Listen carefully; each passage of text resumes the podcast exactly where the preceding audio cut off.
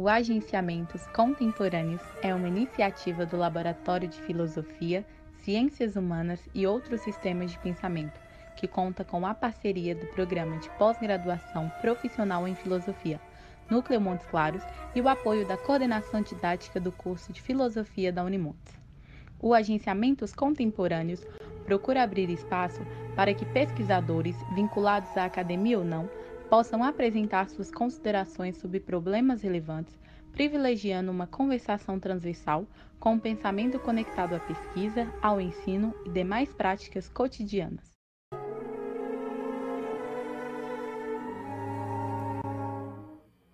Bom dia, bom dia a todos e todas. Mais um prazer a gente estar aqui reunido mais uma vez, hoje para mais uma prosa bacana aqui no canal Agenciamentos Contemporâneos, né? Como de praxe, o camarada Alex Fabiano vai fazer a, a condução, não, a mediação, né, Alex, dessa prosa. Vamos lá, Alex. Bom dia, bom dia para todo mundo. Uh, muito obrigado pela presença de vocês.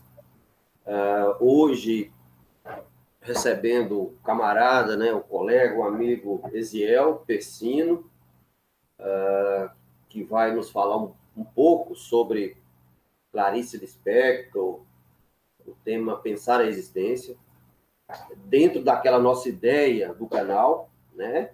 Por isso que ele se chama agenciamentos, que é você fazer ou provocar encontros uh, com filosofia, com literatura, com artes, com política, uh, enfim, e com, com demais, as demais ciências, sejam elas ciências humanas, ciências da natureza, ciências da vida. E é um prazer muito grande receber o, o, o Eziel, né, que aceitou prontamente o, o, nosso convite. É, tenho certeza que vocês vão gostar muito da, da nossa conversa, da nossa prosa. É, Eziel, um bom dia e muito obrigado e prazer tê-lo aqui com a gente. Bom dia, Alex. Bom dia, Paulo. Bom, gostaria de, em primeiro lugar, agradecer pelo convite, né? É, fiquei feliz com este convite e parabenizá-los, né, pela iniciativa. Ainda não assisti todos os vídeos do canal, mas aqueles que eu assisti, achei todos eles muito interessantes, pessoas muito bem preparadas, provocadoras, muito inteligentes. Então, estou gostando. Uma iniciativa como essa no YouTube deve ser sempre elogiada e louvada, né? Muito obrigado pelo convite de vocês. Bacana, Ediel. É, é, e antes de você entrar efetivamente no, no tema, Clarice Lispector, pensar a existência e conversar sobre Clarice é sempre fascinante, né, por tudo que envolve a, a Clarice, por tudo que envolve a escrita da Clarice, o que ela você usou uma palavra aí, o que ela nos provoca, é, antes de entrarmos né, no, no, na proposta, na ideia do tema, é, fale um pouco da sua, da sua formação, do seu, seu trabalho, da sua atividade, da sua, mais ou menos da sua trajetória acadêmica para a gente. Ok. Bom, é, eu sou formado em letras pela USP, Universidade de São Paulo, né? A, a, minha posição, eh, vamos dizer assim, os meus trânsitos intelectuais, eles se situam assim, basicamente nessa relação entre literatura e filosofia, né? Que é claro, é uma relação que pode ser pensada de diversas formas. Ela pode se dar no sentido assim de se fazer uma abordagem filosófica de uma determinada obra literária, ela pode ser pensada no sentido de estudar uma filosofia supostamente contida numa determinada obra literária, ou então ela pode ser pensada assim como cofuncionamento, como alianças, no sentido de que a, a, literatura te provoca, por exemplo, a uma construção conceitual, a fazer filosofia né, em aliança com a literatura. Quer dizer, essa, é, é, é, eu trabalho nessa linha, literatura, filosofia, às vezes de uma forma às vezes de outra forma. E você sabe, Alex, Paulo, isso desde a graduação. Eu estava me lembrando esses dias, a minha iniciação científica na graduação foi sobre o romance Angústia, do Graciliano Ramos, e também sobre os romances Crime e Castigo, do Dostoiévski, e O Estrangeiro, do Camus. E, quer dizer, três romances que têm situação de crime, cujas situações de crime estão, de alguma forma, assim, enredadas no problema geral, o problema geral da liberdade. Então, já na iniciação científica, o que eu fazia? Eu tentava penetrar a filosofia sartriana para pensar o tema da liberdade. Né? Já na graduação. Depois, no mestrado, eu fui estudar um escritor brasileiro pouco lido, pouco conhecido, mas muito interessante, que é o Murilo Rubião. Murilo Rubião, que geralmente é assim entendido em torno daquela classificação chamada literatura fantástica ou literatura neofantástica, né? É um autor muito interessante porque a linguagem ficcional do Murilo Rubião, ela é assim muito simples, muito simples. Porém, é uma literatura recheada de graves problemas lógicos. Nós poderíamos dizer que na literatura do Murilo Rubião existe assim uma espécie de pirotecnia, aqui para usar o termo dele mesmo, né, pirotecnia alógica.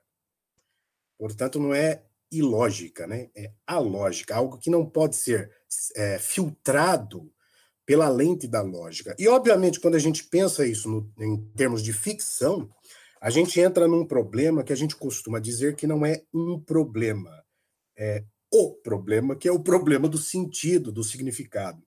Então, ali no meu mestrado, isso me fez estudar uma série de pensadores que, de uma forma ou de outra, atravessaram o problema do sentido, do não sentido, né? Então, eu fiz ali uma série de conexões, a meu modo, né, na minha leitura, envolvendo Bachelard, especialmente a Poética do Espaço, que é o único livro do Bachelard que me interessa, é, envolvendo também Lyotard, com a ideia do figural, e Gilles Deleuze, que era um pensador que até então eu conhecia muito pouco. Conhecia muito pouco. Eu tinha assim, informações gerais da filosofia deleuziana, mas entrei no Deleuze, nessa época de mestrado, através do livro Lógica do Sentido. Essa foi a minha porta no Deleuze. Né? Então, isso me fez a colocar em questão o sentido e o não sentido em Murilo Rubião. Bom, termino o mestrado, quando eu entro no doutorado, é, nesse momento eu tenho, assim, vamos dizer, duas pontas, como se fossem assim, duas cordas nas mãos. A primeira ponta era o fato de que já há dois anos eu vinha lendo a Recherche. Eu demorei dois anos para ler a Recherche e essa já era a minha terceira tentativa. Eu tentei ler a Recherche duas vezes antes e não consegui chegar ao sétimo volume, porque é uma obra que realmente te consome, né? É, quem lida com a Recherche fica na Recherche. Mas depois de dois anos, eu então, finalmente, na minha terceira tentativa, consegui terminar a recherche, lendo até o sétimo volume. Essa era a primeira ponta. E a segunda ponta, como eu tinha tido contato com Gilles Deleuze, Lógica do Sentido, com os outros livros deleuzianos, é, também com é, tentando compreender a filosofia deleuziana, eu tive contato com o livro Proust e os Signos, que me chamou muita atenção. Então eu tinha Recherche e Proust e os Signos. E no doutorado, então, eu amarrei essas duas pontas, tentando, é claro, compreender não somente o modo como Deleuze atravessa a literatura, mas é, o Proust do Deleuze. E mais, o meu Proust em relação, em cofuncionamento com o Proust do Deleuze, com o próprio Deleuze, com o Proust, né, um, um, tipo de rede. É, é, foi essa basicamente a minha, o meu trabalho no doutorado. O trabalho no mestrado com Murilo, Murilo Rubião gerou esse livrinho aqui, é, Murilo Rubião, Senso e Não Senso, publicado pela Edufiscar, e a tese de doutorado já, já sobre Deleuze com Proust, é, eu estou preparando o texto para apresentar ainda para editoras. É isso, Alex, meu percurso é mais ou menos isso. Então, companheiro, vamos lá, a nossa Clarice Tá certo. Clarice Lispector, né? Bom, é, Clarice Lispector não é, assim, o meu objeto de pesquisa, né? É, é na verdade, Clarice Lispector é um objeto de leitura e uma autora, assim, muito importante, muito interessante, que eu tenho agora relido e lido, porque eu tinha lido algumas coisas lá no ensino médio e hoje eu estou relendo aquelas coisas que li e lendo as coisas que não tinha lido, né? Então eu estou no momento em que eu estou lendo Clarice Lispector. Né? Uma autora, assim, importante, eu diria que é, é uma autora, assim, incontornável. Incontornável. Às vezes as pessoas me perguntam, assim, né? Quais seriam os autores brasileiros incontornáveis? Porque, assim, a vida é curta. Nós não temos tempo para ler tudo, né? Então a gente veio que de, de, definir aquilo que nos interessa. Bom, do meu ponto de vista, os escritores incontornáveis brasileiros são Machado de Assis, Guimarães Rosa e Clarice Lispector. Né? São três autores é, incontornáveis, só que a Clarice, ainda nisso, ela é uma espécie de nota dissonante. Porque os outros dois, que são grandes, nós estamos falando de grandes literaturas, altas literaturas, os outros dois ainda nós encontramos precursores na história da literatura. O primeiro Machado de Assis, Machado de Ressurreição, né, a Garcia, o primeiro Machado, ele tem, de uma forma ou de outra, é claro que de uma maneira modificada, ele ainda tem pés e mãos amarradas ao José de Alencar, a tradição do Alencar. Né? Dialoga, inclusive, com essa tradição. Macedo, Alencar. Já o segundo Machado, não, já é um Machado bem machadiano, né, com memórias póstumas de Brás Cubas. Mas, de qualquer forma, quando você analisa a obra do Machado, você encontra alguma ideia de precursor. No Guimarães Rosa, a mesma coisa. O Guimarães Rosa, que tem aquele trabalho fenomenal com a linguagem, com o linguajar regional, isso a gente também, de certa forma, já encontra, por exemplo, um escritor que as pessoas precisam ler, Simões Lopes Neto, que no início do século XX, mais precisamente em 1912, lança um livro que, olha, gente, é uma obra-prima. Contos Gauchescos. Já fazendo os primeiros passos daquele trabalho com a linguagem e com a natureza do homem regional, no caso, gaúcho. Então, Simões Lopes Neto é um precursor das coisas é, extraordinárias que Guimarães Rosa fará depois. Né? Aliás, esse, esse texto Contos Gauchescos, olha, gente, é uma beleza, uma beleza. No caso da Clarice, porém, por isso que ela se trata de uma nota dissonante, nós não encontramos precursor. Clarice é algo assim totalmente, quando ela surge, ela é algo totalmente diferente no âmbito da literatura brasileira. É, então, desses três aí, que eu estou chamando como autores assim incontornáveis, a Clarice tem, tem esse detalhe aí, né? Aliás, aqui apenas para abrir um parênteses, já que isso aqui é uma prosa, uma conversa, e por favor me permita às vezes fazer essas fugas, né? É, sempre me perguntam também quais seriam os incontornáveis da literatura mundial, né? Do meu ponto de vista, por exemplo, Shakespeare é incontornável. É, quem mais? Dostoiévski, é incontornável. Kafka, Proust e Thomas Mann. Esses eu diria assim que são autores incontornáveis, né? E todos eles, aonde eu quero chegar com isso? Eu quero dizer, todos eles são literaturas assim fortemente existenciais. Fortemente existenciais e, bom, é claro, não é necessário explicar que não é existencialista, mas existencial no sentido grande, amplo da expressão. Né? A Clarice é uma autora fortemente existencial. Nela, nós somos convidados o tempo todo a pensar a existência, em sentido amplo e profundo, às vezes de uma forma ou de outra, mas pensar a existência. Ela é uma, é uma escritora difícil, ela não é uma escritora fácil. É, não dá para ninguém dizer assim, vou dar, sei lá, uma lidinha, vou dar uma lidinha na Clarice. Não, não dá. A Clarice é uma daquelas autoras que exige convivência, né? A gente precisa ler Clarice e uma página, tomar um cafezinho, é, ler outra página, mastigar um pouco aquelas palavras e aquelas teias de pensamento é uma autora que exige esse tipo de compromisso né, do, por parte do leitor. Ela é uma escritora que vai dizer coisas como, por exemplo, assim: não se preocupe em entender. Não se preocupe em entender. viver ultrapassa todo entendimento. Né? Existe assim, eh, na Clarice uma certa dimensão de mistério, mas não mistério no sentido místico. Mistério no sentido do âmbito do indizível, do indecifrável, do indefinido, do indeterminado. A tal ponto que o, o, o Carlos Drummond de Andrade, que admirava a Clarice, o poeta, ele vai escrever um poema onde ele vai dizer assim sobre a Clarice. Né?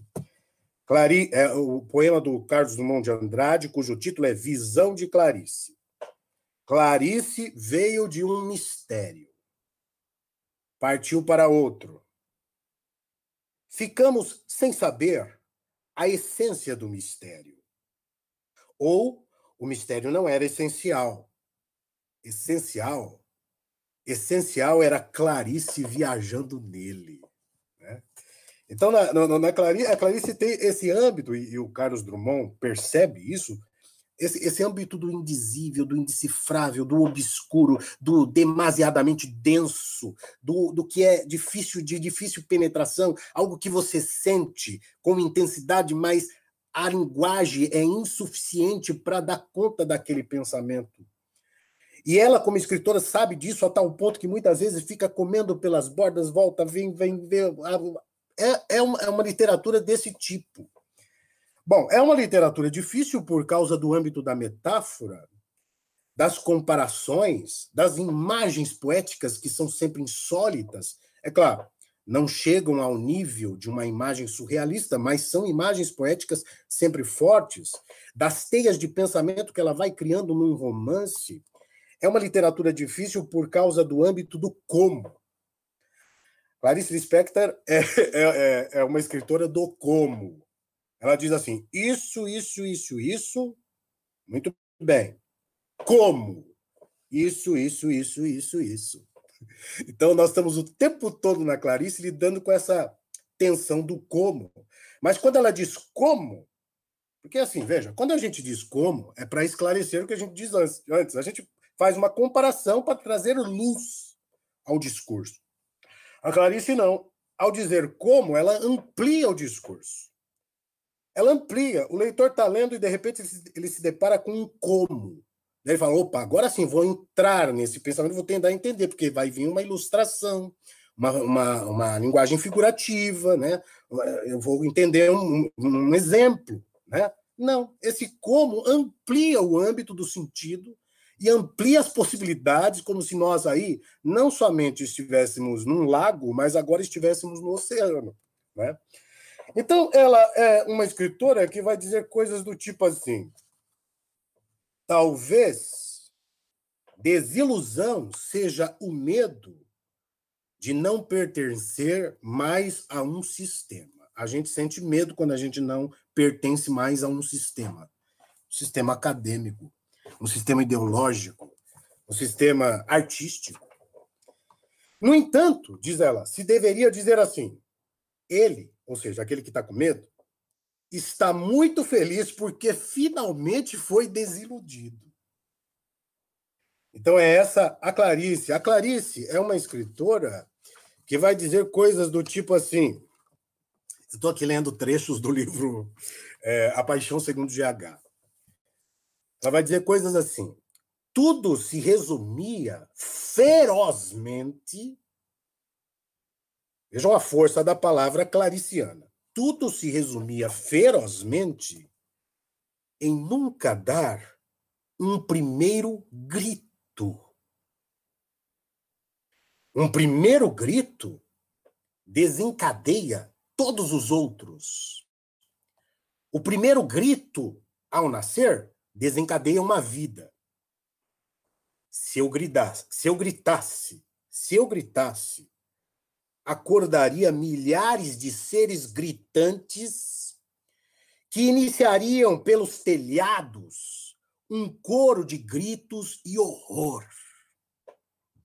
Se eu gritasse, desencadearia a existência. Se eu gritasse, eu desencadearia, desencadearia a existência. Daí ela mesma se pergunta, porque a dimensão do monólogo interior é muito presente nesses, nessas narradoras claricianas. Né? Então ela se pergunta: a existência de quê? A existência do mundo.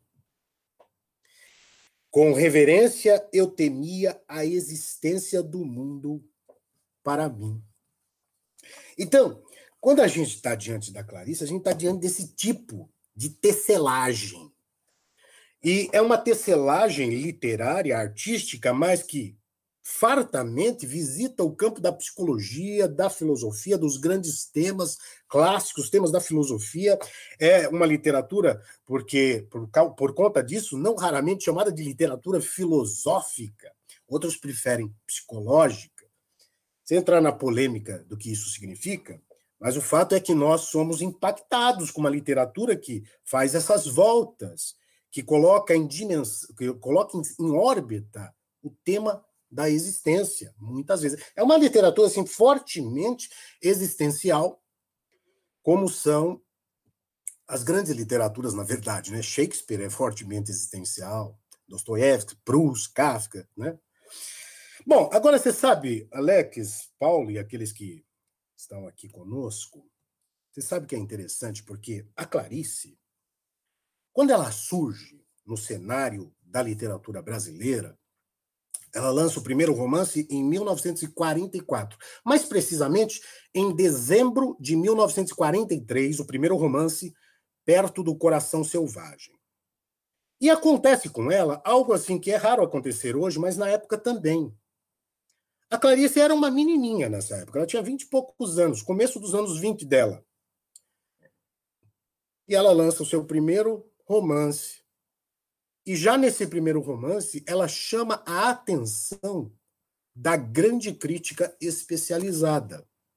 Ela chama a atenção como uma novidade.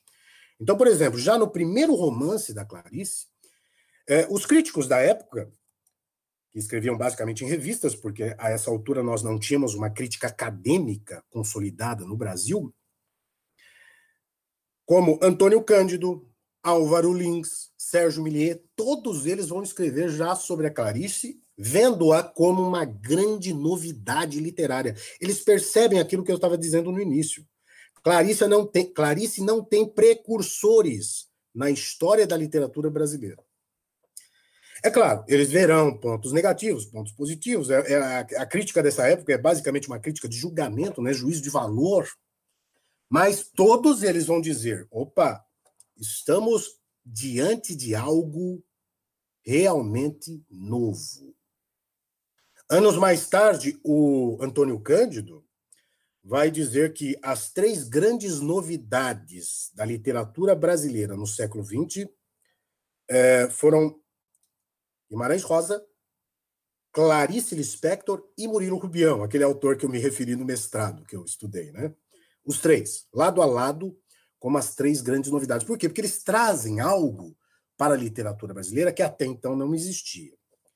Porém, durante muito tempo, diríamos assim, pelo menos até a década de 60. Clarice morre nos anos 70, em 77.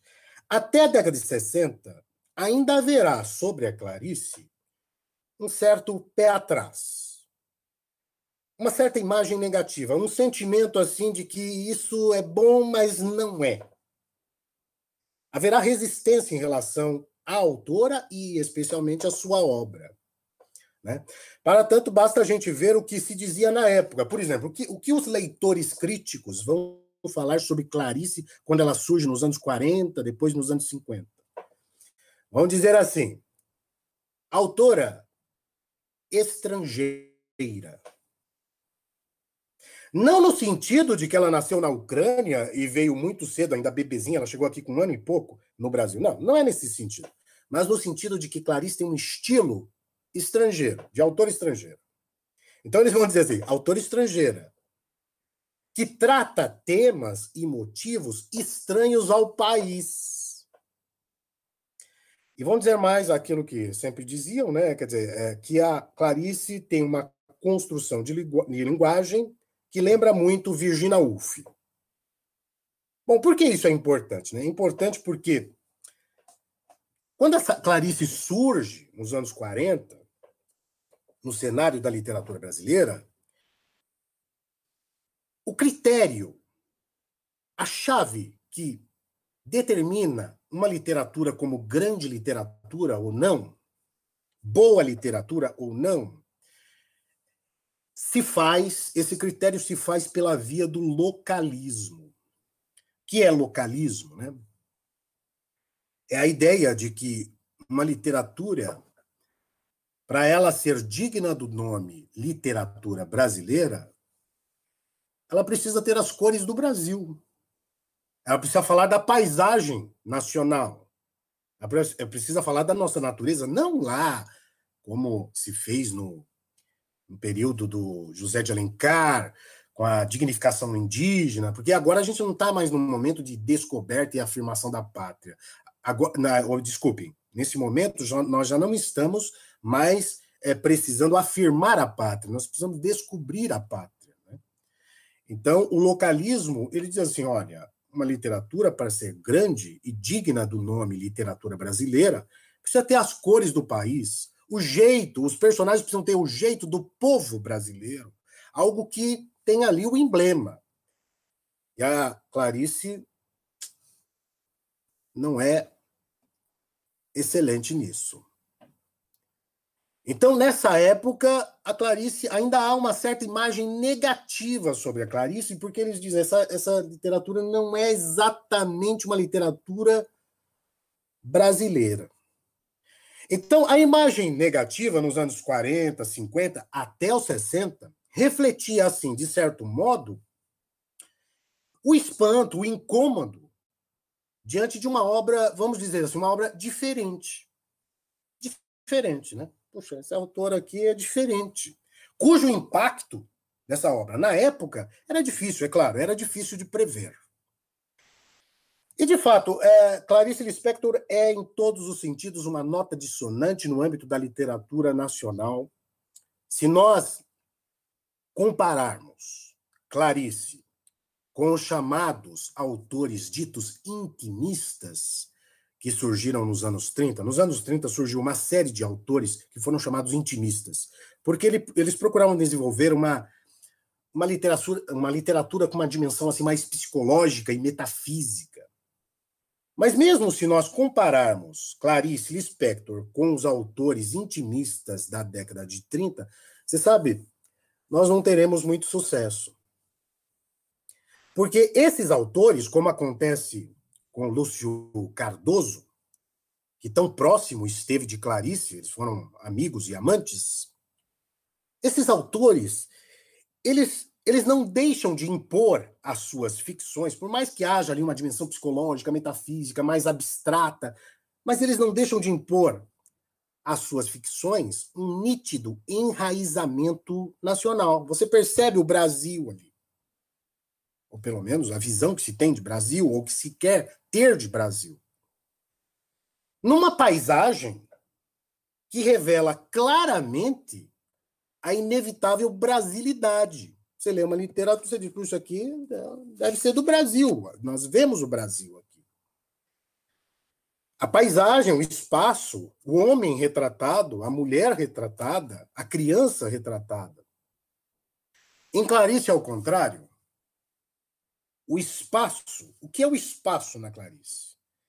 O espaço é uma abstração constituída na linguagem.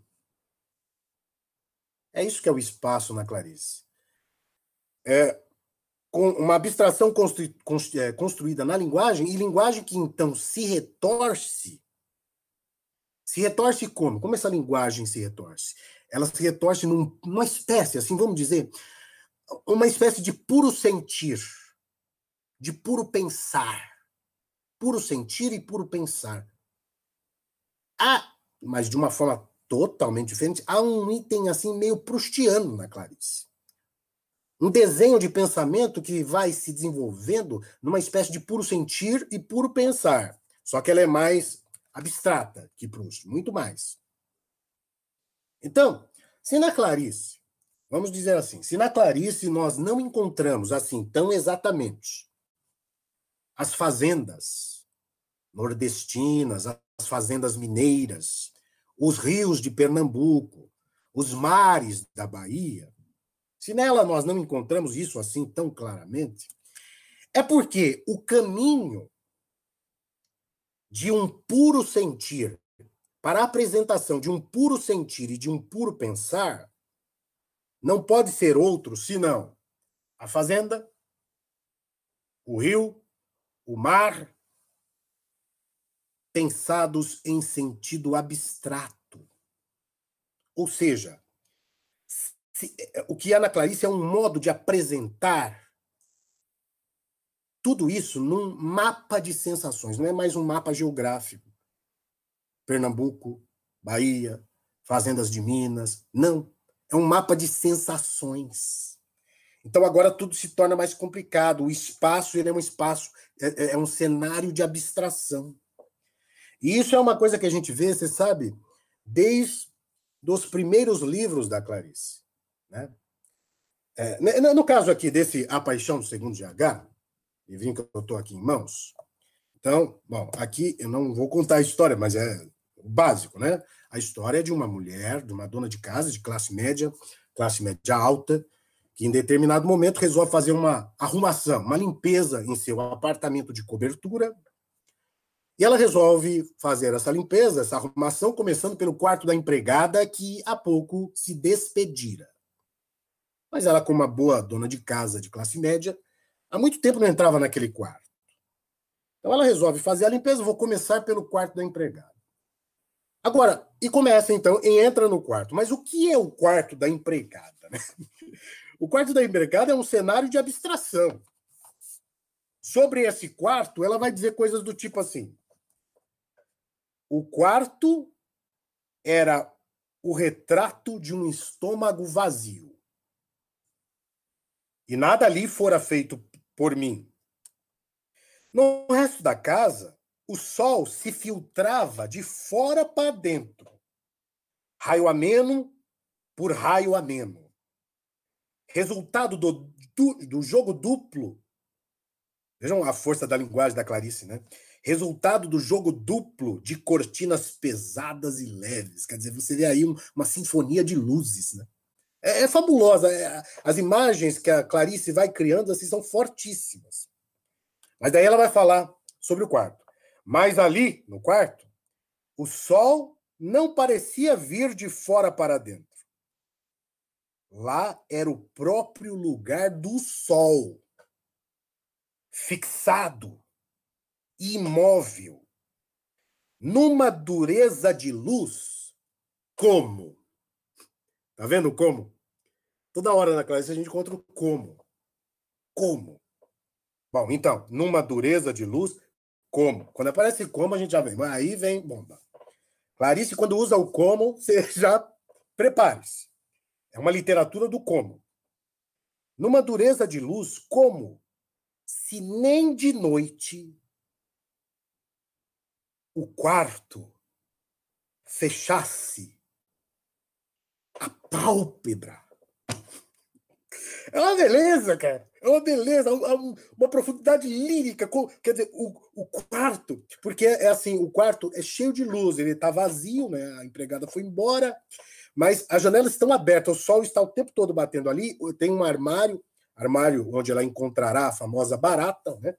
E as madeiras estão ressecadas. É como se ali fosse a própria casa do sol. E daí ela vem e diz assim: como se nem de noite o quarto fechasse a pálpebra. Então, é, é na Clarice, a gente está diante desse tipo de coisa, né? Ela continua, só lendo aqui mais um pouquinho.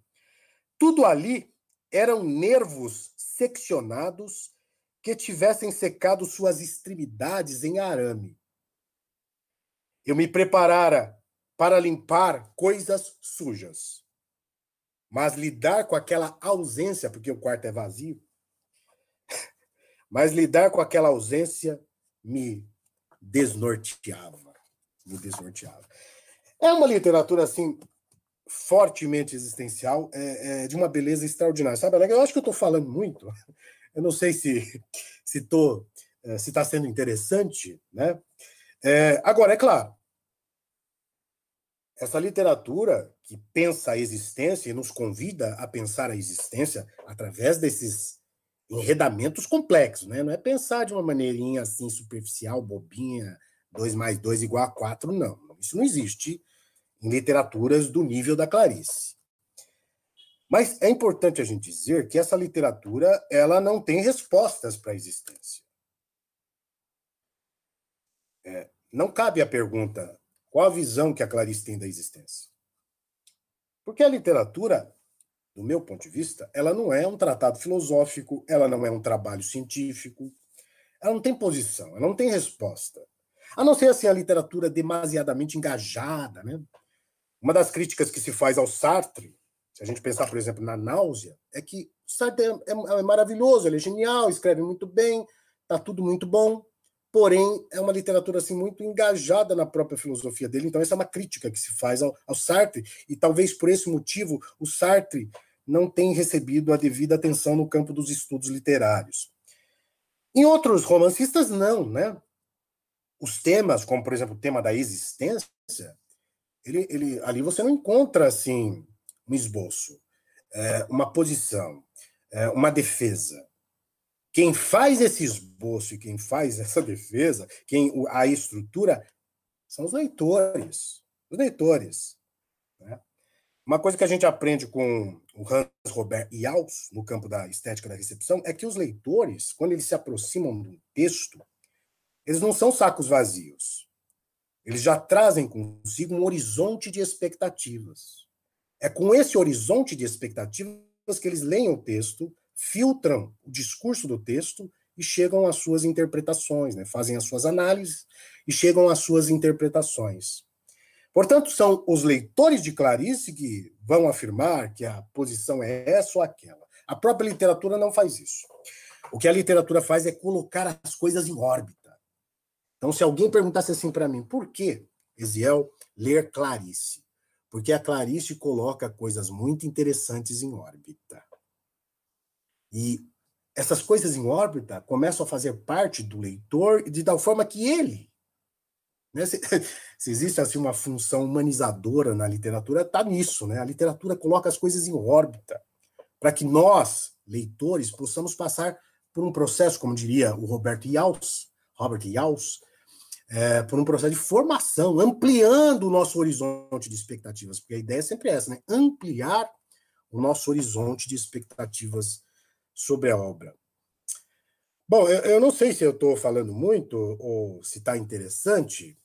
É, talvez seja interessante a gente assinalar também, Alex, que a Clarice, como diz o Carlos Mendes de Souza, num livro chamado Clarice Lispector, Figuras da Escrita, Carlos Mendes de Souza, do meu ponto de vista, é o melhor, o maior estudioso da Clarice. A obra mais completa sobre Clarice, na minha opinião, é esse livro do Carlos Mendes de Souza. Ele vai dizer assim que é possível falar de, um, de uma espécie de efeito Lispector. Efeito Lispector no sentido de, é, a propósito do modo como os romances e contos claricianos arrebatadoramente se impõem, né? criando uma espécie de efeito Lispector. Então nós nos encontramos diante de uma literatura, de uma daquelas literaturas, né, que causa reações assim explicitamente adversas, ou é, paixão de primeira vista ou incondicional recusa, né? diríamos assim, Clarice não tem meio termo, é feijoada, ou você gosta ou não gosta, né? Talvez advenha disso a sua força, né? A tal ponto, a sua força, inclusive a sua popularidade, a tal ponto que hoje nós temos é, verdadeiras associações claricianas no ambiente acadêmico e fora do ambiente acadêmico, associações claricianas de pessoas é, assim, literalmente apaixonadas por Clarice. É quase uma religião. Né? É disso que o Carlos Mendes chama de efeito Lispector. Bom, de qualquer forma, não é inútil lembrar, né? Esse tal efeito Lispector, que causa paixões tão acaloradas, ela se deve por causa da própria obra. A obra que potencializa ou suscita essas paixões é a obra que, o, que condiciona esses sentimentos. Né? fomentando abordagens distintas. Né? É, tem leituras psicanalíticas, tem leituras feministas, tem leituras filosóficas, por exemplo, uma abordagem filosófica importante é aquela do Benedito Nunes, né, sobre a Clarice. É, a grande literatura tem esse tipo de coisa, né? ela sempre permite abordagens diversas, distintas, diferentes, contraditórias, e por serem contraditórias fazem dessa literatura ainda mais potente, mais potente, né? porque uma literatura que suscita uma visão apenas é porque ela está muito encaixotada. Né? Agora, quando você pega uma grande literatura, Proust, Kafka, há sempre muita discussão. No âmbito da literatura brasileira, Guimarães Rosa, Machado de Assis, Clarice Lispector, Graciliano Ramos, os poetas, né, Cabral, Drummond, esses são os grandes, por quê? Porque eles sempre suscitam é, versões, visões, percepções, sentimentos é, distintos e muitas vezes, ainda bem, contraditórios. Bom, eu acho que é isso, é, Alex. Eu acho que a gente pode ir conversando mais se for interessante, não sei se a fala está boa. É, Ziel. É, tá, tá escutando? Sim. Mentira. Primeira coisa, falar da, da que a fala foi excelente, muito bacana, e ela serve de, vamos dizer, de impulso para nós mergulharmos ainda mais na, na Clarice, que eu e quando eu falo mergulhar, a imagem que eu tenho desse mergulho não é numa piscina, é um oceano. Né? É um oceano. E, e aí eu gostaria de a gente começar a nossa prosa o seguinte. É, no seu entendimento, quais seriam as. A, a, a, a leitura da Clarice acerca da, de filosofia? Né? Os autores que, a, que a, no seu entendimento, os, os autores que a Clarice é, se aproximaria. Por que, que eu estou te falando isso? Uh, eu sinto que há uma tendência, quando se discute essa, essa literatura que tem um, uma, um olhar existencial, mas não necessariamente existencialista, naquilo que diz respeito a, ao conceito filosófico de existencialismo. Exato. Existencial no sentido de uma literatura que pensa, obviamente, a existência, a vida, né? e suas relações das mais variadas, né? É... E aí você, a gente se depara, por exemplo, com uma, um olhar da Clarice a partir de uma perspectiva heideggeriana, por exemplo, né? Que eu não curto muito, eu não gosto, mas você, por exemplo, encontra também aproximações entre a Clarice, os escritos da Clarice, e o Nietzsche. Uhum. Né? É, e o Nietzsche, é, ou seja, é, é, muito curioso. Né? E aí você tem um, vamos dizer assim, você tem um, um menu, você tem um cardápio, e aí você se de, escolhe qual te afeta mais. Eu, particularmente, não gosto muito, não só em relação a Clarice, mas, por exemplo, eu me deparei com, com várias, várias implicações da, de obras do Guimarães Rosa, em especial Grande Sertão Veredas, uh, com perspectivas heideggerianas, entendeu? E, e não me afeta muito.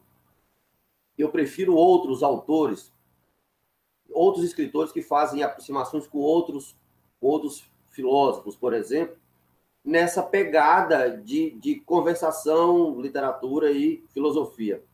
Importante dizer o seguinte: quando nós nos deparamos, ou quando nós fazemos uma implicação entre literatura e filosofia, não é para dizer em nenhum momento de, de dívida da literatura com a filosofia ou da necessidade da filosofia, da filosofia para uma leitura mais apurada de um, de um texto filosófico. Não tem nada a ver. Né? É bom deixar isso, porque eu, eu já, já ouvi de algumas pessoas dizendo o seguinte: bem, você está querendo demarcar mais ou menos uma, uma sobreposição da filosofia em relação à literatura. Não, em nenhum momento. É importante nós, nós apresentarmos as implicações e, e como que eles, como que elas uh, conversam, como que elas conversam, né? E a, e a Clarice nos dá essa possibilidade, uhum. né? E eu não sou não sou um estudioso da Clarice, mas eu fico curioso para saber se ela leu, se ela leu Schopenhauer, entendeu? Se ela leu Spinoza, né? Se ela leu Nietzsche, enfim. Olha, Alex, é assim, a Clarice, a gente tem que levar em consideração que quando a gente fala da Clarice, a gente está falando de uma mulher assim absolutamente discreta, pouca coisa se sabe sobre ela. Por exemplo, ela mentia a idade, ela mentia a idade que ela chegou no Brasil, é, em que condições. Então, tudo isso, toda a biografia da Clarice foi, de certo modo, envolto em, em, envolta em mistérios, né? Até que surgiu, em primeiro surgiram alguns trabalhos assim básicos que davam conta mais da, da, da fatura, né? Como, como a Clarice é, fazia os textos, né? Então, por exemplo, a Olga Borelli vai lançar um, livro importante em que ela vai dizer assim é, sobre como a Clarice escrevia, né?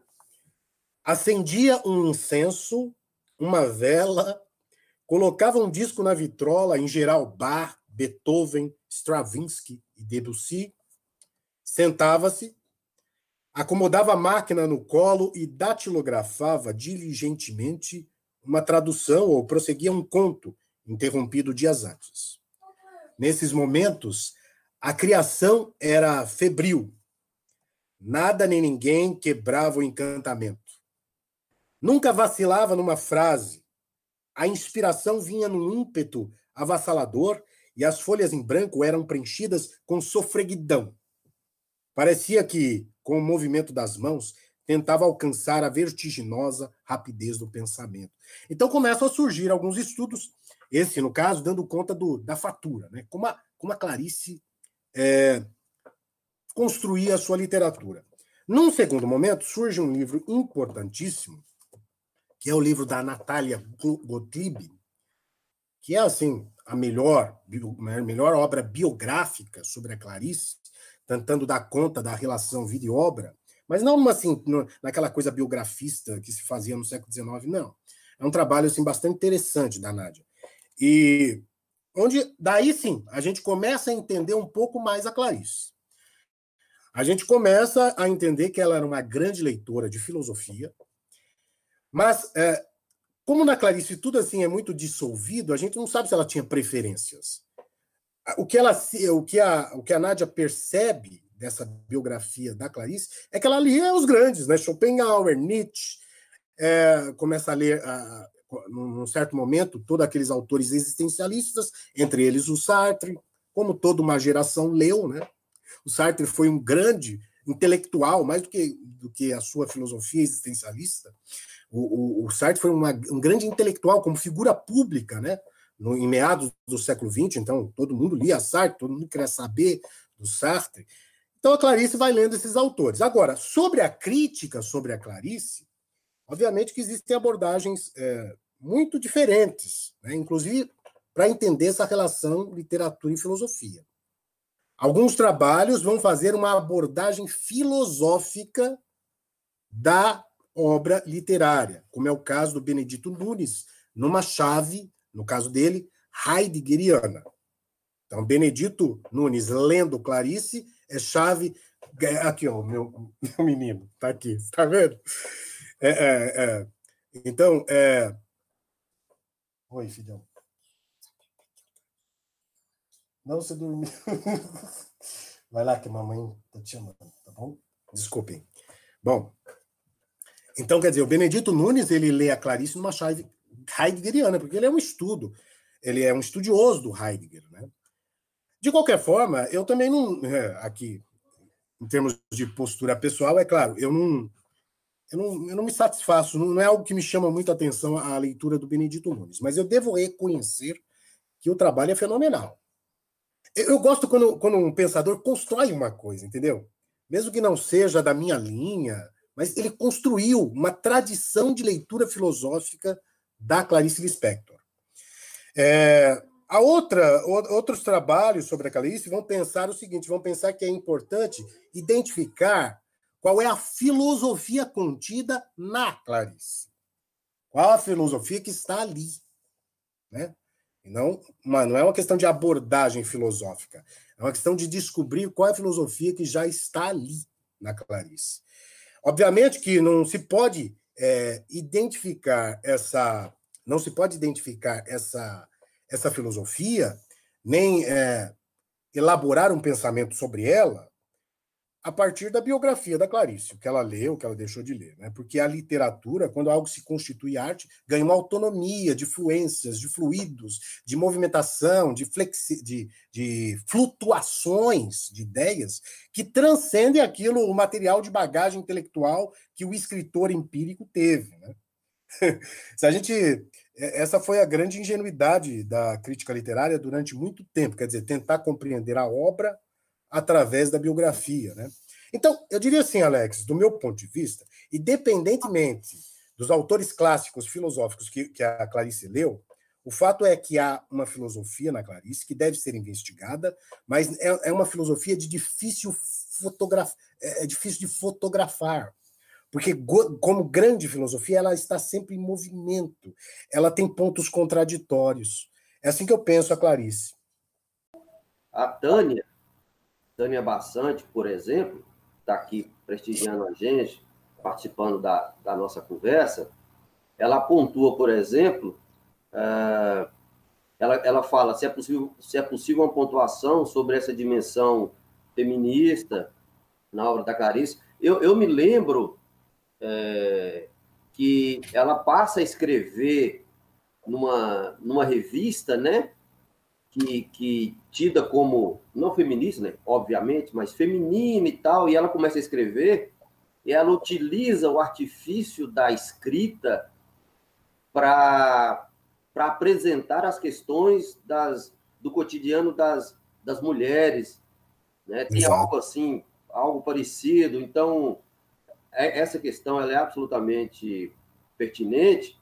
E também a Tânia pergunta da dimensão psicanalítica, também, né? Que, que, que é, é muito comum, é muito é, é, é, é bem apreciado e é feito também um olhar nessa perspectiva, é direcionado um olhar nessa perspectiva em torno da obra da Clarice.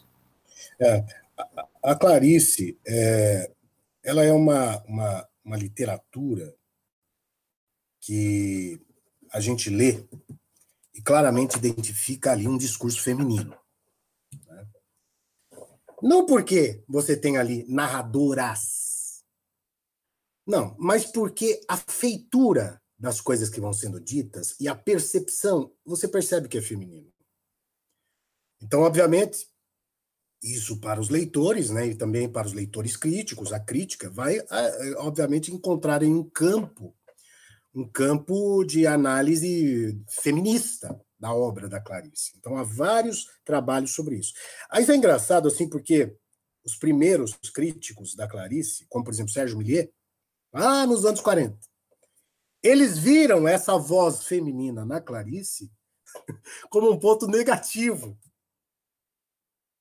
É, é, eles disseram assim: ao ler essa literatura, a gente logo vê a própria Clarice falando. Não porque são narradoras, mas porque, de alguma forma, está demasiadamente explícita essa voz feminina da Clarice. Bom, então, segundo os parâmetros da época, especialmente desses, desses críticos assim mais convencionais, tipo Álvaro Lins, Sérgio Millier, isso era algo ruim na Clarice. Você lê uma literatura onde você vê ali claramente a marca da mulher. Clarice, essa é uma das críticas que, fizeram, que foram feitas, né? Bom, no campo da leitura feminista, obviamente, a cada dia, o tempo todo, vão surgindo trabalhos interessantíssimos sobre isso, é, e, e, muitas vezes fazendo, inclusive, intersecções com o âmbito psicanalítico. Então, portanto, também existe é, textos é, de uma abordagem psicanalítica da Clarice. Eu citaria, por exemplo, algumas coisas que são que foram escritas pela Cleusa Passos, professora da USP, trabalha nesse sentido. É, o âmbito da, da, abordagem filosófica, Merleau-Ponty Tem o trabalho da Regina Pontieri, trabalhando com a dinâmica do olhar. Então, tem, olha, existe tudo o que você possa imaginar sobre a Clarice nas mais variadas vertentes. Agora, qual é o problema? Principalmente nessas abordagens de cunho psicanalítico ou psicológico. É aquilo que eu, particularmente, chamo de dispositivo do momento interior. Na Clarice, a gente lê a Clarice, a gente observa nessa literatura a presença de alguns dispositivos. Um deles, tentando responder à pergunta, é aquilo que eu chamo de dispositivo do momento interior. Ou seja, em Clarice, o nível, que poderíamos chamar assim, o nível psicológico, ele não, ele comumente, eu ia falar não raramente, mas não, é, ele comumente é ultrapassado por um nível que nós poderíamos chamar assim de nível existencial. Ou seja, há assim uma valorização tão grande do momento interior, do âmbito das sensações e desse contato das personagens, da narradora com, com as situações mínimas da vida. Há uma valorização tão grande do momento interior que, a certa altura, a própria subjetividade entra em crise. Então, o sujeito, ele, assim, perdido no labirinto da memória, da autoanálise, ele, em crise, reclama um novo equilíbrio. Ele precisa de um equilíbrio. Mas um equilíbrio não mais na esfera convencional do nível psicológico, mas na esfera, eu diria assim, da, da irredutível existência. Não é uma questão assim, puxa, eu estou meio mal, então, olha, eu vou fazer aqui uma meditação para equalizar as minhas sensações. Não, não é uma questão dessa. Ou então vou pensar na minha infância, ou então. Não.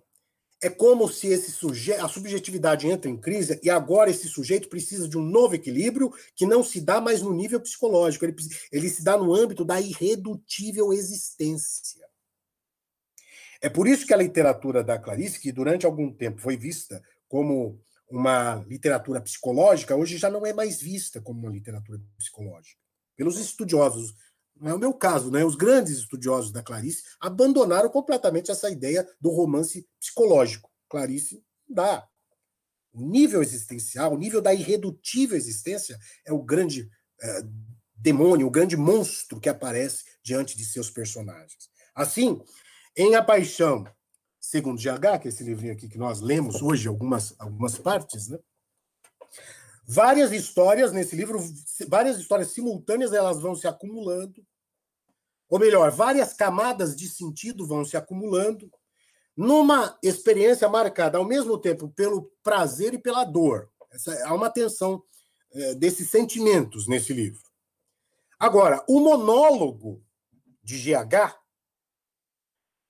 ele é um monólogo, assim, é importante destacar, entrecortado de apelos a um ser ausente, um ser que não existe. Então, essa narradora meio que faz apelos a esse ser ausente. Então, esse monólogo, ele não transita nos caminhos habituais do romance psicológico, tão estudado na literatura brasileira. As contradições do sujeito já não se resolvem no casulo assim, intimista, emocional ou psíquico. Não. Não há solução na Clarice por aí. As contradições dos sujeitos só podem se resolver, e não se resolvem, mas como viabilidade, elas só podem se resolver numa procura consciente, porque é uma literatura consciente, numa procura consciente do além do individual. Do além do individual. Portanto, nível que nós poderíamos chamar, olha, assim, sem nenhuma polêmica terminológica, poderíamos chamar de nível existencial. O nível psicológico, sem nenhuma polêmica terminológica aqui também, facilmente é superado, por isso que nós poderíamos chamar de nível existencial. E aí, compadre? Como diz o Alfredo Bode, o Alfredo Bode diz assim: não há na Clarice, propriamente, etapas de um drama psicológico, mas sim uma experiência de cunho existencial que tem na valorização do momento interior a sua origem. Eu acho que é isso, Alex. É, bom, eu, é pelo menos como eu leio a Clarice. Já vai? Dá beijo para comer. Vai com máscara. Tá bom, é, com a máscara. Tenho, tem uma. A, a Daniela Rodrigues, ela faz uma. Ela faz uma, uma questão também, que é sobre a literatura infantil da Clarice Lispector. Hum. É, é, que ainda é pouco explorada. Né? A, gente não, não vê tantos estudos assim na academia né, acerca da literatura infantil da Clarice Lispector. E ela até diz: será que o motivo é, é a profundidade dos temas que a Clarice trata na literatura infantil? Né? É uma questão que ela está tá chamando aqui também para a gente conversar um pouco sobre, sobre isso. A questão é que, como eu vejo isso? Bom, a, a obra infantil da Clarice é pequena, né? Mas é uma obra importante de uma grande escritora. Mas você sabe, Alex, que a terminologia literatura infantil ou literatura infanto-juvenil, ela guarda uma questão que é a seguinte, ela está, ela se firma. Quando a gente diz literatura infanto-juvenil ou infantil, o que está em cena aí é são os receptores, os leitores. Quer dizer, crianças e jovens. O mesmo não acontece quando a gente diz, por exemplo, literatura, sei lá, realista ou literatura fantástica, cujas características das obras e não dos leitores é o que está em cena, né? A diz, se a gente diz assim, essa literatura é realista, o que está em cena não são os leitores, mas sim a característica da, da as supostas as supostas características da obra, né? Quando a gente diz literatura infantil, a gente coloca a especificidade dos leitores, dos receptores da obra. É interessante isso, né? Isso já, de certa forma, nos dá uma chance de compreender por que a literatura infanto-juvenil, em geral, no Brasil, durante décadas, foi mal compreendida ou mal trabalhada pelo campo dos estudos literários. A gente tem uma tradição lobatiana muito importante, daí a gente tem grandes escritores já muitas vezes já no auge de, de, suas carreiras, como Clarice, Mário Quintana, escrevendo também literatura infantil, Vinícius de Moraes, né? É, mas eles não ganham a repercussão necessária, porque entende-se que a literatura infantil é para criança. Ela não tem assim a dignidade estilística ou estética para ser trabalhada pela, pelo campo dos estudos literários. Então, já há esse preconceito. A segunda coisa é o seguinte: a literatura infanto-juvenil no Brasil, ela durante muito tempo foi usada como é, mola de, vamos dizer assim, disciplinação das crianças, né? Quer dizer, ela tem que ensinar alguma coisa, ensinar bons costumes, ensinar o caminho correto. Então, houve muito isso. E por conta disso, então, as pessoas dizem assim: é, uma obra como a da Clarice, uma obra infantil como a da Clarice, e de outros, né? não é só a Clarice, elas não, não trazem nenhum efeito didático. Né? Então, por isso que essa obra vai sendo deixada de lado. Ela é complexa demais para cumprir essa função, essa suposta função social de disciplinação, de mostrar o bom caminho para as crianças. Agora, o que acontece? O que acontece é que na década de 70 surge a geração 70 dos escritores como Ana Maria Machado, Lígia Nunes, Ziraldo, João Carlos Marinho, todos eles no âmbito da literatura infanto-juvenil. E essa geração ela ganha grande vitalidade justamente por conta da sua qualidade estética. É, justamente por conta da sua qualidade literária. E uma coisa interessante nisso é que essa geração 70 também é impulsionada é, pelo, pelo, por fatores assim técnicos ou tecnológicos, como por exemplo a capacidade de a gente fazer um livro para crianças com ilustrações mais interessantes, quer dizer, você tem o texto, mas também tem ilustrações mais é, atraentes né, para a criança. Então, isso gerou o grande boom da chamada geração 70 na, no campo da literatura infantil. Nisso, a Clarice ficou de fora, agora já estamos falando num segundo momento, né? Nisso, escritores como a Clarice ficam de fora, não exatamente porque não tem qualidade. Porque, como, como eu disse, agora nós estamos diante de um âmbito, de um boom, cuja qualidade literária da obra infantil está sendo valorizado. Então a Clarice podia entrar nisso. Ela não entra por quê? Porque a essa altura, os estudos claricianos sobre a obra, vamos dizer assim, adulta da Clarice, já ganharam uma dimensão e um efeito também de moda tal, e daí você. aquilo que nós poderíamos chamar de pequeno traço nessa produção vai meio assim que deixando de lado. Mas a gente encontra, assim, a gente encontra alguns estudos sobre é, a obra infantil da Clarice Lispector. Volta e meia, eu leio algum texto sobre isso, é, que também não deixa de ser assim, um campo interessante para estudar. Né? O que eu sei é, daquilo que eu li é que nós temos ali uma Clarice totalmente diferente. Mas é claro, não é diferente ao ponto de, não, de que não possamos reconhecê-la. Você reconhece a Clarice ali. Mas ela está escrevendo sobre, para crianças, né? muitas vezes lidando com é, os, a, as histórias, as historietas típicas, clássicas, porém agora modificadas, da tradição infanto-juvenil. Uh, a Maria Cleia Cardoso está falando o seguinte: é exatamente essa a percepção que tenho. É um sentir muito dolorido. Em certos momentos, aí ela pergunta, em certos momentos de introspecção, né, na paixão segundo GH, você percebe que há uma pluralidade de mundos? Sim. A coisa que mais existe é pluralidade de mundos, multiplicidade, a ideia de teia, de enredamentos, de coisas, inclusive, contraditórias. A literatura da Clarice se caracteriza por isso. Agora, é importante a gente pensar como isso, na malha do tecido é, textual, no, na malha textual, no tecido textual, como isso ocorre. Geralmente, né? Porque a gente está falando aqui de termos gerais, né? Não dá para a gente estudar a especificidade das obras, de determinadas obras. Em termos gerais, vamos dizer assim, ela ocorre por um outro dispositivo que eu chamava, eu chamaria de dispositivo dos detalhes expressivos. É uma coisa muito interessante, sabe? Em Clarice, a descrição de objetos mínimos, uma lâmpada, uma flor, uma, uma pequena fita eh, da cortina, um taco.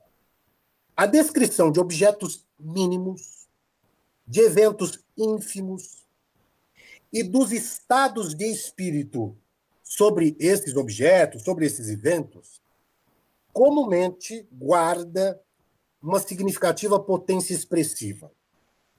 Assim, como se da realidade mais básica, assim, mais simples, brotasse a cada instante essa sensação que a gente tem lendo a Clarice, é como se da realidade mais básica, assim, mais trivial, brotasse a cada instante algo, algo uma coisa indefinível.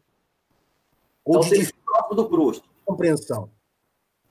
Seria, no seu entendimento, então, bem próximo do Proust nesse aspecto? Nesse aspecto aí. Você vê, você encontra pontos, porque no Proust é isso.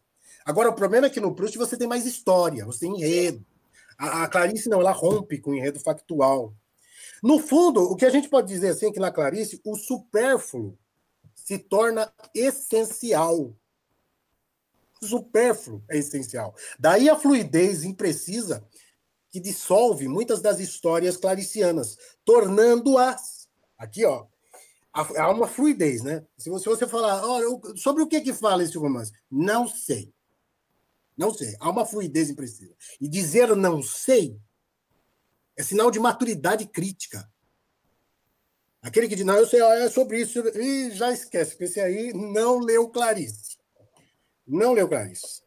Clarice é a literatura que nos coloca um ponto de interrogação e nos faz dizer, repercutir um ponto de interrogação. Eziel, ah.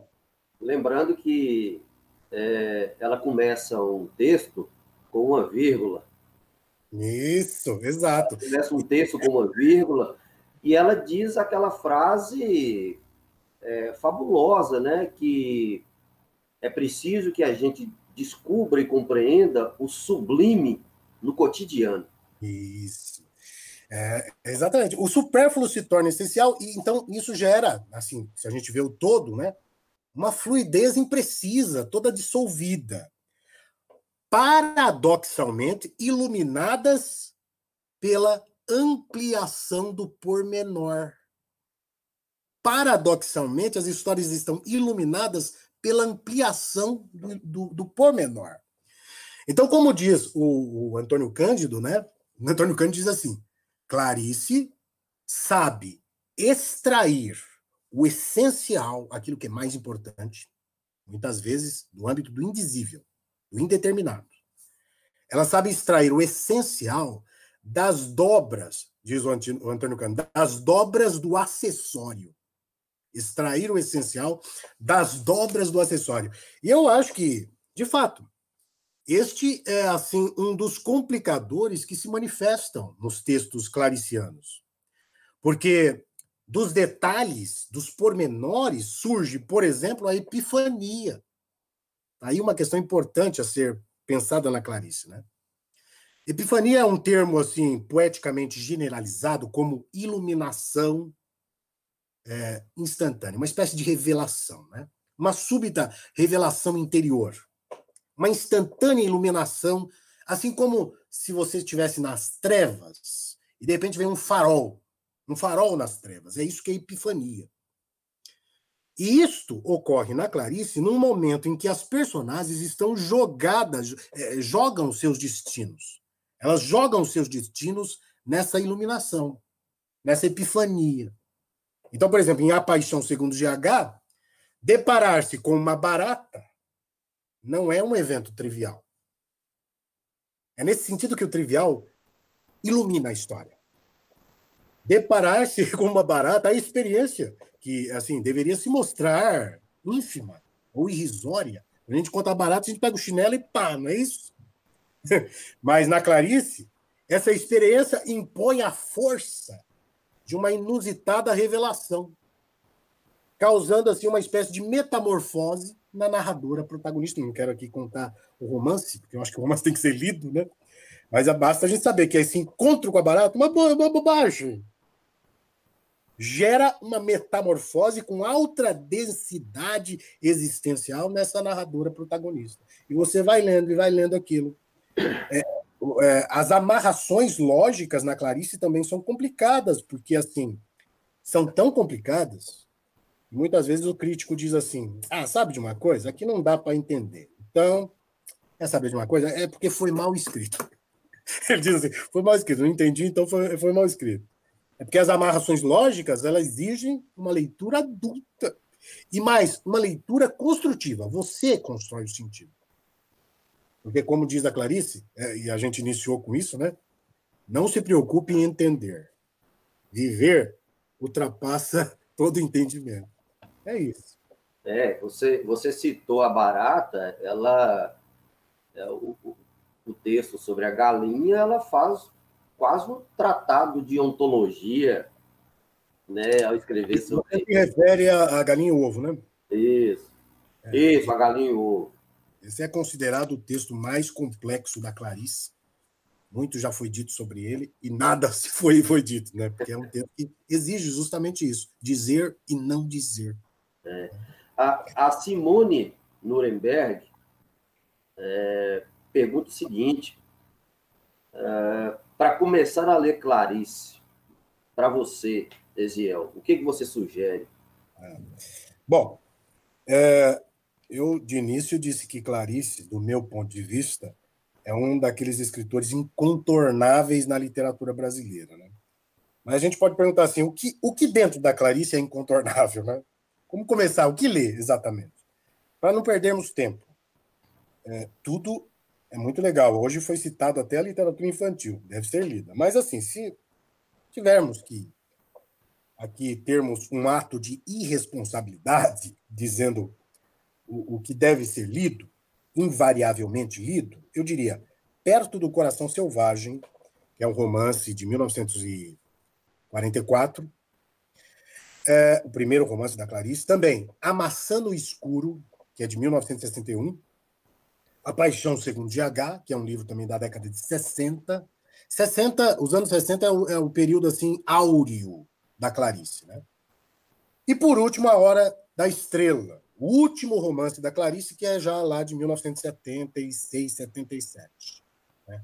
Então, Perto do Coração Selvagem, A Maçã no Escuro, A Paixão Segundo GH e A Hora da Estrela. Se você falar, escolhe só um, só tenho tempo na vida para ler um, A Paixão Segundo GH. Acho que é um romance assim, o grande romance da Clarice. Mas isso é, obviamente, uma questão de gosto, né? Eu acho, eu, claro, não para começar, mas Água Viva é uma é uma bomba. É uma bomba. Exige já um leitor, como você mesmo sugere, né? Um leitor jamais é, acostumado com a Clarice, né? Porque daí já nós estamos falando de, de um outro patamar. Isso. isso. Ah, o Arley está perguntando o seguinte: o Arley é um, um dos nossos companheiros aqui do, Legal. do canal, está perguntando o seguinte: você falou aqui sobre a perspectiva espacial né, na escrita da Clarice. Seria possível falar um pouco sobre uma perspectiva temporal? é. O que é o tempo na Clarice, né? Obviamente não é um tempo cronológico, né? Ele, a Clarice, ela, a gente precisa entender que a Clarice, desde seus primeiros livros e contos, ela se manteve fiel às suas primeiras conquistas formais como, por exemplo, o uso intensivo da metáfora insólita, a entrega ao fluxo da consciência, a ruptura com o enredo factual, etc. Ela se manteve fiel a essas conquistas formais que são claricianas e até então não existia isso na literatura brasileira. Agora, em linhas gerais, o romance clariciano ele apresenta uma temática, vamos dizer assim, psicológica e existencial, o enredo tem importância secundária e não raramente se fragmenta. As ações, quando ocorrem, destinam-se a ilustrar o momento das sensações. O que é o tempo diante do momento das sensações, não?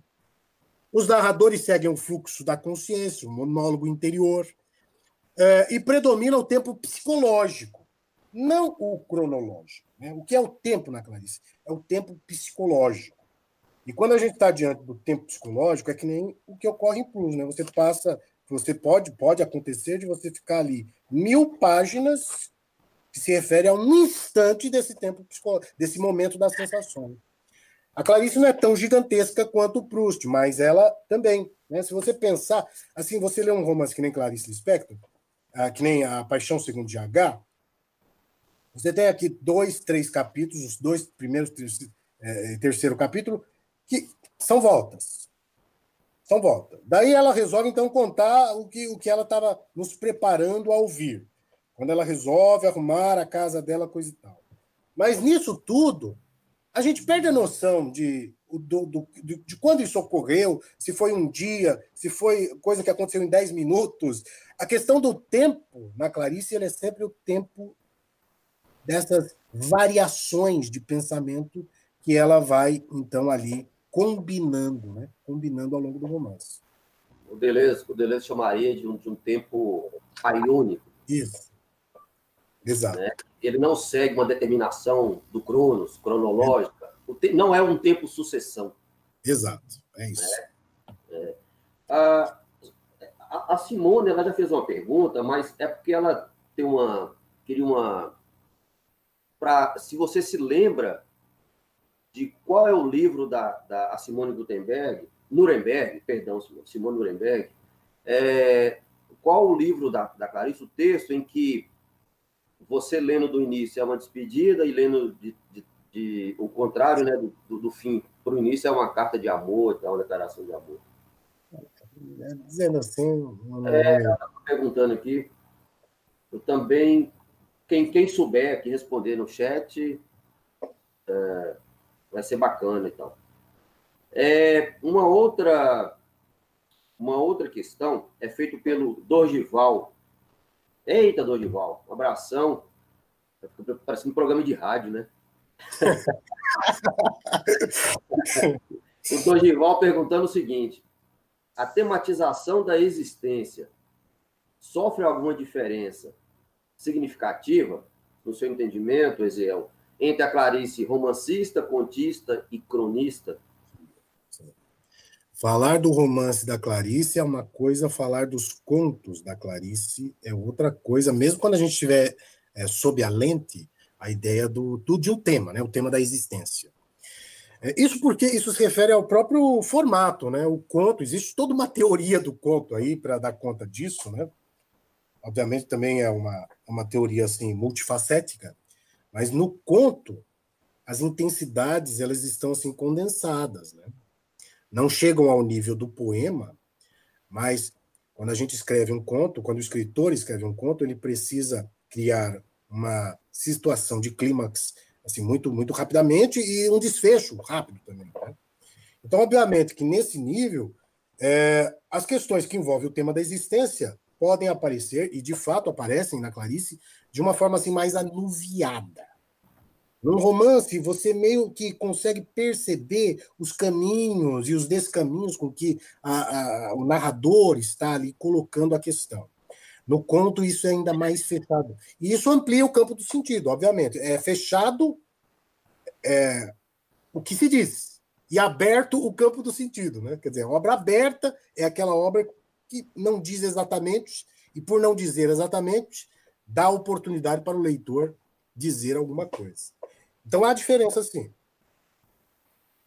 Uh, o Elcio, professor Elcio, companheiro aqui nosso do, da Unimontes, do mestrado de literatura, manda um abraço para você, dizendo que muito bacana a sua abordagem tão acurada da obra da Clarice, e ele é um, um leitor da Clarice e tal.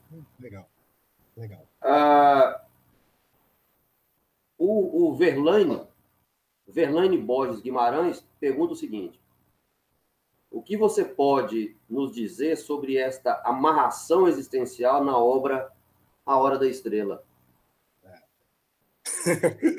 É, é, é, é a questão de, de, a gente responder esse tipo de pergunta é que é sempre assim exige muito tempo, né? Sim. E, e por uma maneira e por uma questão de responsabilidade crítica, porque obviamente eu sou do âmbito do campo dos estudos literários, nós teríamos que analisar o romance e mostrar, né? E não tentar resumir as coisas assim numa frase apenas. Eu diria que é o seguinte, em termos gerais, é o que dá para dizer. Que o tema da existência é, ele é diferentemente trabalhado na Clarice, porém sempre tendo algumas coisas que a gente podia dizer que é o grande tema melódico da Clarice. Vamos, vamos compreender isso do ponto de vista de desenho de pensamento. No jazz, no jazz, um assunto do meu doutorado, né? como o pensamento se desenha. Inclusive, a gente pode pensar isso na literatura do Proust, mas pode pensar também na Clarice. No jazz standard, que é o, o jazz assim mais mais bem comportado que existe, o que, que você tem? Você tem um tema melódico. Então você entende bem. Jazz, a música começa lá.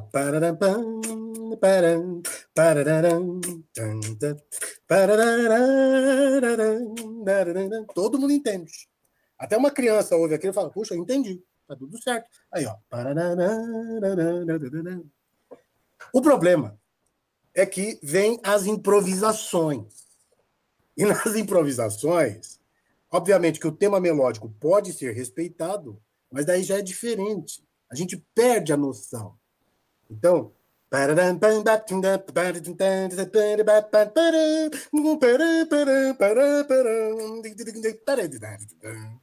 Estão vendo? Tente compreender isso do ponto de vista de desenho do pensamento. A Clarice toma um tema melódico que é a existência. É uma literatura fortemente existencial. Porém, as variações ao longo dessa obra são extremamente é, distintas, distintas. Para verificar e demonstrar isso, por exemplo, na Hora da Estrela, que é um romance mais simples da Clarice, né? É um romance muito mais simples do que, por exemplo, A Paixão Segundo GH. E outros, né? Você citou aí Água Viva, que também, então vejam que. E os contos da Clarice. A gente teria que pegar o, o romance e ver como que ela faz essas variações.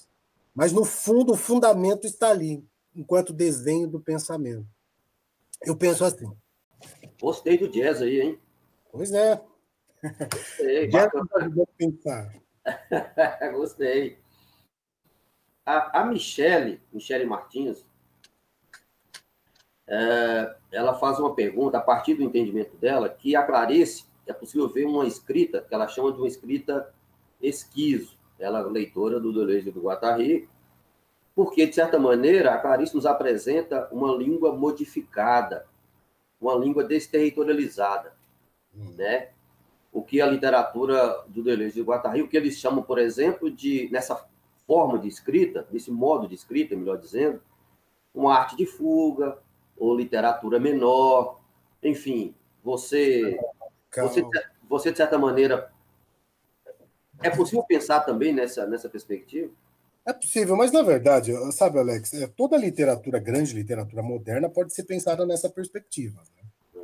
Agora, o problema aí vai ser a intensidade de uma coisa ou de outra. Se você pegar um James Joyce, é o nível da gramaticalidade, Isso. das linhas de fuga, da, da menoridade, estão assim, elevar Beckett. Né? Então, o problema é assim definir o nível de intensidade. E quem define esse nível de intensidade, já que a grande literatura moderna é inteiramente assim, quem define esse nível de intensidade vai um pouco do leitor. Eu repito, eu volto a repetir, gente, quando o leitor se aproxima de um texto literário, ele não é um saco vazio. Ele já traz em si preconceitos, experiências, bagagens, compreensões, entendimentos sobre aquela obra, sobre o gênero, sobre a história literária. E a maneira como ele vai filtrar, então, essa nova obra que chegou nas mãos dele depende muito disso. Alguém pode ler Clarice e achar essa escrita esquizo, estranhíssima. Mas ele está falando isso da sua perspectiva. Outros que, de repente, têm assim, um, outro, um outro histórico, né, não vão ver tal intensidade. Né? Mas, assim, de fato, toda a literatura moderna tem esse, esse aspecto. Né? Isso já foi enfatizado por vários pensadores, não, às vezes não usando a terminologia deleuziana, literatura menor, linhas de fuga, desterritorialização, agramaticalidade, não. É, como a gente vê lá em Crítica e Clínica, por exemplo. Né? Às vezes não usando essa terminologia, mas, assim, transitando, se você pensar bem, basicamente no mesmo campo de percepções. É, é, tem uma, uma outra questão aqui da Daniela Rodrigues.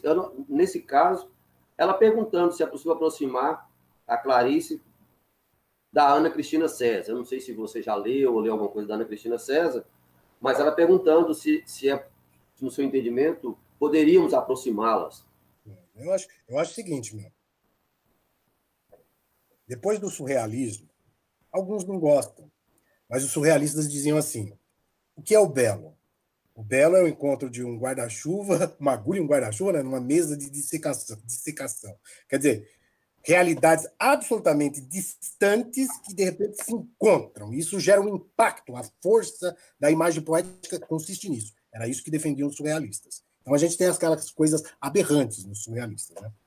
O que é criticável um pouco no surrealista é porque às vezes assim eles são muito fantasiosos, uma coisa mística assim que você não consegue captar exatamente a racionalidade daquilo. Mas o conceito de imagem poética é interessantíssimo. Quer dizer, todas as coisas são aproximáveis. Se você quiser aproximar Homero e Clarice Lispector, é possível. Desde que, é claro, num trabalho maduro, acadêmico, você vai ter que fazer as devidas distinções, né? Mas você, como leitor, você pode, tanto que você, como leitor, pode ler as duas coisas. E as duas coisas terem sentido para você. Então, isso significa que no campo da leitura sempre existe um esquisito um esquisito campo de encontro. Isso que é interessante, um esquisito campo de encontro.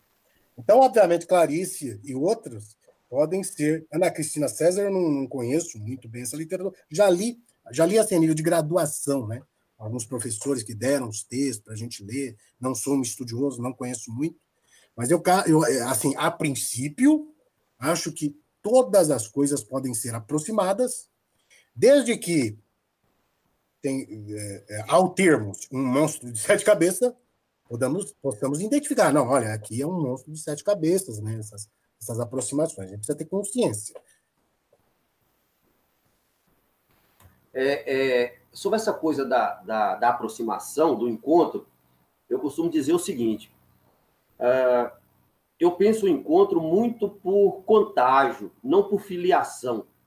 Exato. É, é, então, às vezes, um autor do século XVIII ele produz um texto em que você implica com o autor do século XX, do século XXI. Né? Há uma aproximação, como você colocou, absolutamente estranha, estranha, mas como que é possível implicá-los de maneira a, a, a fazer um, de, de, ambos os textos uma caixa de ressonância. Exato, exato. É, isso, é, isso é muito bacana. É misturar. Seja, não é filiação, é, não tem relação nenhuma, mas por uma razão qualquer, esse encontro ocorre. Por uma intensidade qualquer, esse encontro ocorre e, e, e eles se implicam. Né? E isso é muito bacana. E há um grande grau de imprevisibilidade desse encontro. Sim. Né? Ele, diríamos assim, acontece.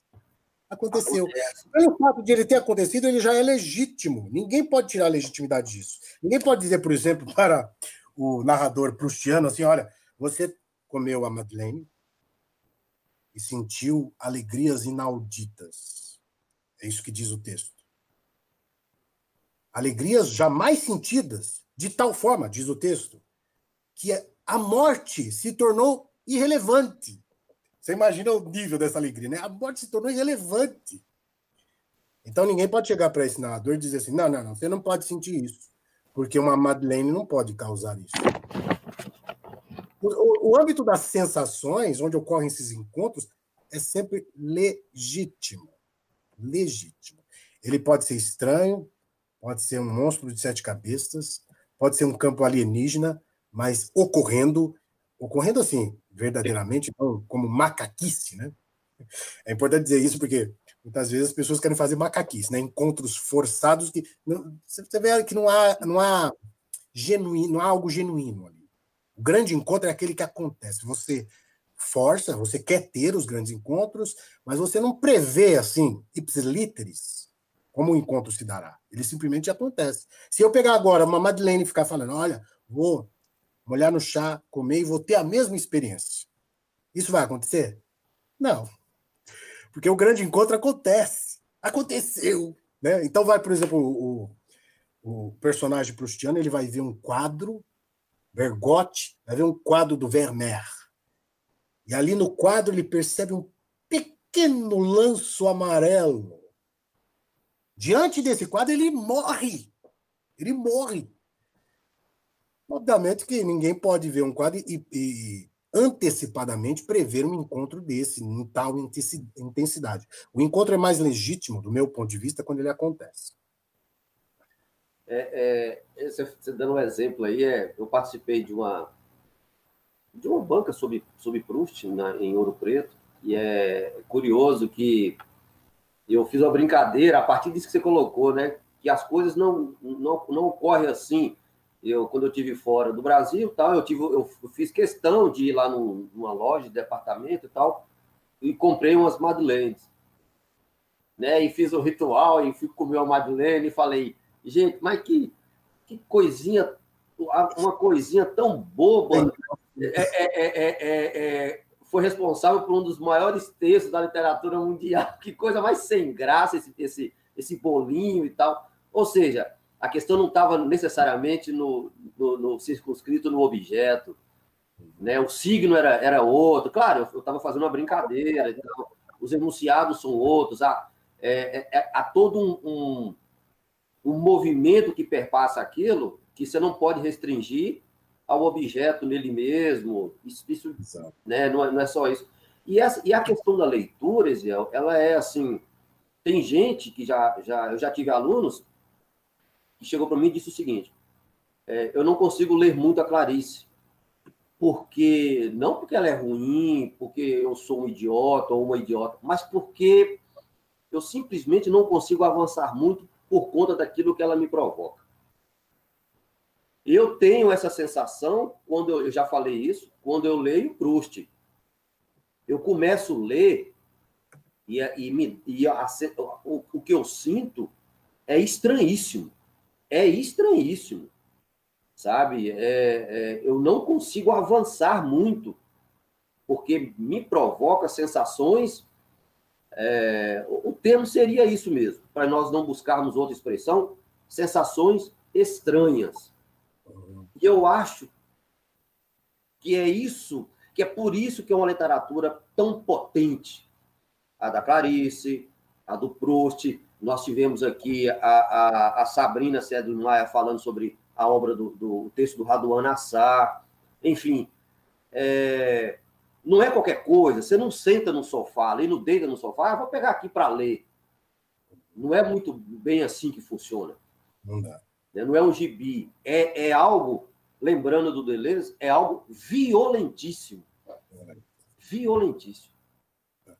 É, é, diríamos assim, não recomendável para pessoas que, que, É uma literatura assim que. A gente brinca, é claro, mas assim, é uma literatura que existe.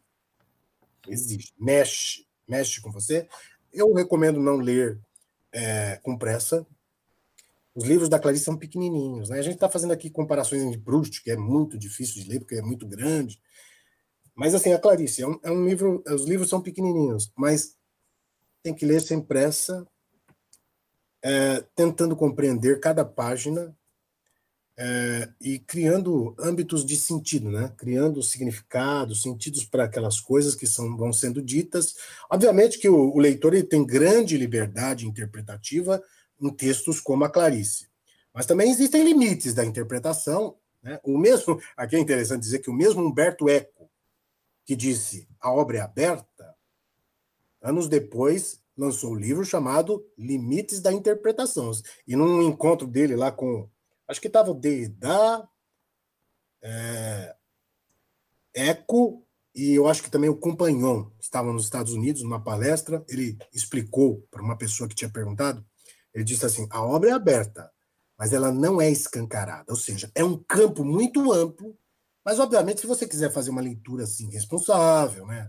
uma leitura é, mais sólida, mesmo que você lide com pontos de estranheza, é claro que você tem que respeitar os limites dessa literatura, não fazer ela dizer aquilo que é impossível ela dizer, né?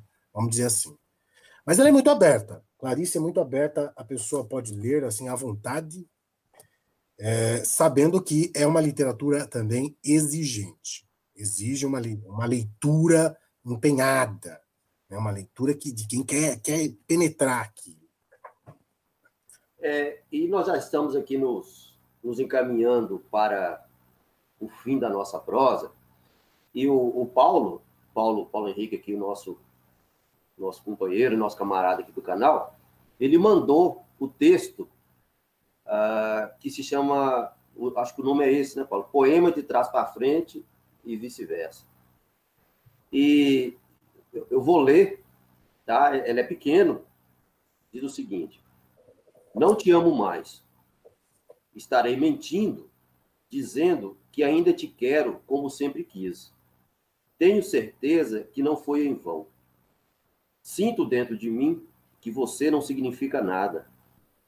Não poderia dizer jamais que alimento um grande amor. Sinto cada vez mais que já te esqueci. E jamais usarei a frase eu te amo. Sinto, mas tenho que dizer a verdade. É tarde demais. E aí nós vamos no outro momento. Vou ver se eu consigo. É tarde demais. Sinto, mas tenho que dizer a verdade. Eu te amo e jamais usarei a frase, já te esqueci. Sinto cada vez mais que alimento um grande amor. Não poderia dizer jamais que você não significa nada. Sinto dentro de mim que nada foi em vão. Tenho certeza que quis e ainda te quero como sempre.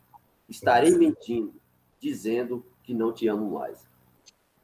Meu da Clarice.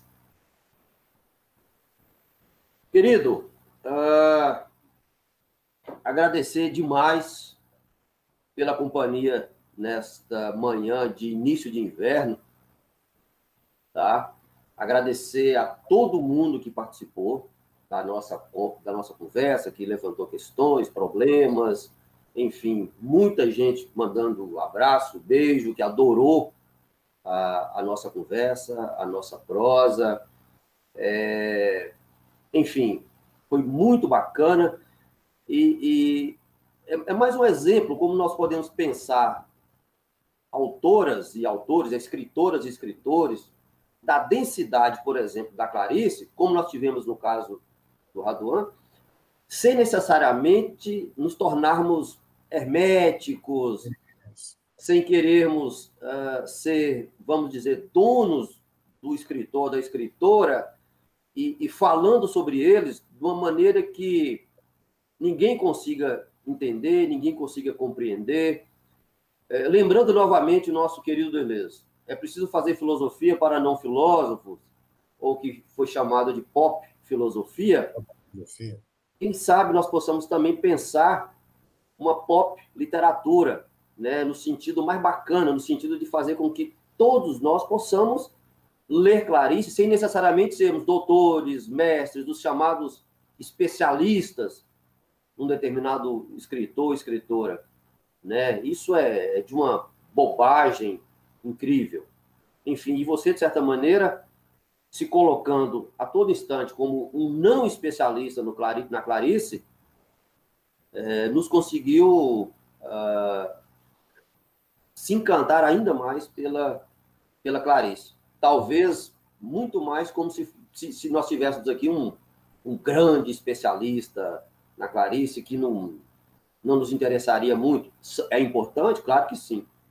Mas eu sempre digo que a gente, a gente tem que pensar sempre no, no bom leitor e naquele que consegue efetivamente perceber, e para mim tudo é uma questão de percepção, perceber o que diz um, um texto, seja de filosofia, seja de literatura, por exemplo.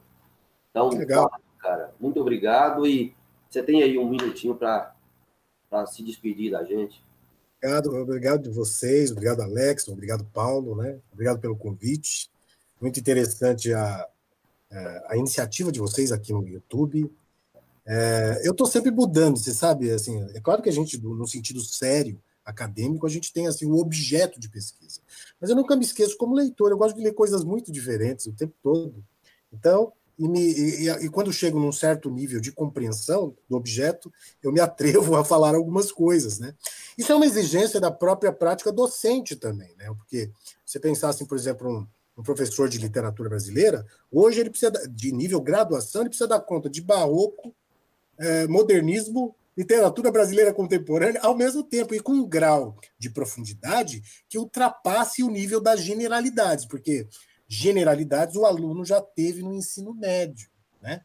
Então veja a responsabilidade de um professor de literatura de nível graduação, ele precisa compreender coisas muito diferentes, ele precisa ser um grande leitor de coisas muito diferentes e sempre nas suas análises, nas suas interpretações, tentando ultrapassar o nível da generalidade. Porque o nível da generalidade já, já ficou no ensino médio, né? Então eu tenho tentado compreender coisas diferentes, é nesse sentido que atualmente, nesse momento, daqui a pouco eu mudo, mas nesse momento eu estou lendo Clarice, que é uma grande, uma grande, uma grande literatura. Obrigado pelo convite, viu, Alex, Paulo? É isso, cara. Tá, tá aberto, tá aberto sempre. E quem sabe mais adiante nós não não aprontamos uma prosa sobre, sobre Proust. Legal. Falou, um grande abraço, um grande beijo para todo mundo. É contigo, Paulo. É isso aí, pessoal. Obrigado pela presença de todo mundo. Foi mais uma prosa maravilhosa. Por favor, não se esqueçam de inscrever aí no canal. A prosa daqui a pouquinho já vai estar liberada pelo YouTube. E aí divulguem, porque é, ela merece chegar aos ouvidos de muita gente. Grande abraço a todos.